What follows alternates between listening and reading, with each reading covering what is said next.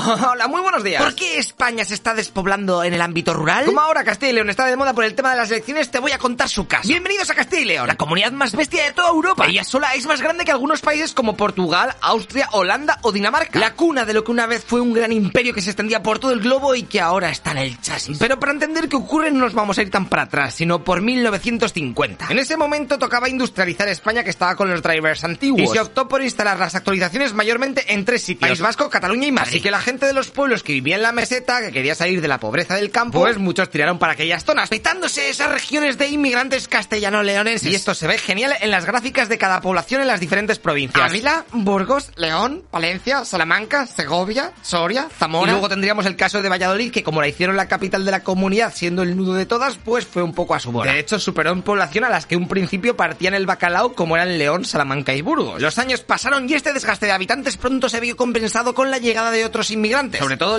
latinoamericanos y de Europa del Este. Pero los jóvenes locales seguían pirándose a puñados. La educación cada vez era mejor y los puestos de trabajo que buscaban no estaban en los pueblos, sino en las ciudades. Así que venga, a seguir con la despoblación. Y en esas llega la crisis financiera de 2008. Y los inmigrantes que te he contado, pues dejan de llegar a Castilla y León, bueno, y a España. O a tomar por saco. La balanza de la población se decanta para abajo. Con una natalidad por los pueblos, ya que apenas quedaban jóvenes en los pueblos, y es que date cuenta de que muchos de ellos hace 10 o 15 años en los que no nace nadie, Pues la condena está asegurada. Y poco a poco los puestos de trabajo van desapareciendo. Pero aún queda la estocada final, la falta de infraestructuras. O lo que es lo mismo, apenas hay cobertura, bares, cajeros, las escuelas existen en menos del 20% de los pueblos, el internet si llega es un milagro, ya que a las operadoras no les sale rentable la instalación. Luego, los recortes de la sanidad han hecho que tenga que ir un médico un día a la semana dando vueltas por tropecientas aldeas con apenas tiempo para nada. Además, las conexiones con buses privados también van menguando, Por lo que es casi imposible vivir en un pueblo, ir a estudiar o trabajar a la ciudad y volver, ya que pierdes mil horas y tienes que hacer piruetas para cuadrar las conexiones. Vale, lechero, ¿y pasa algo con que se vacíe todo?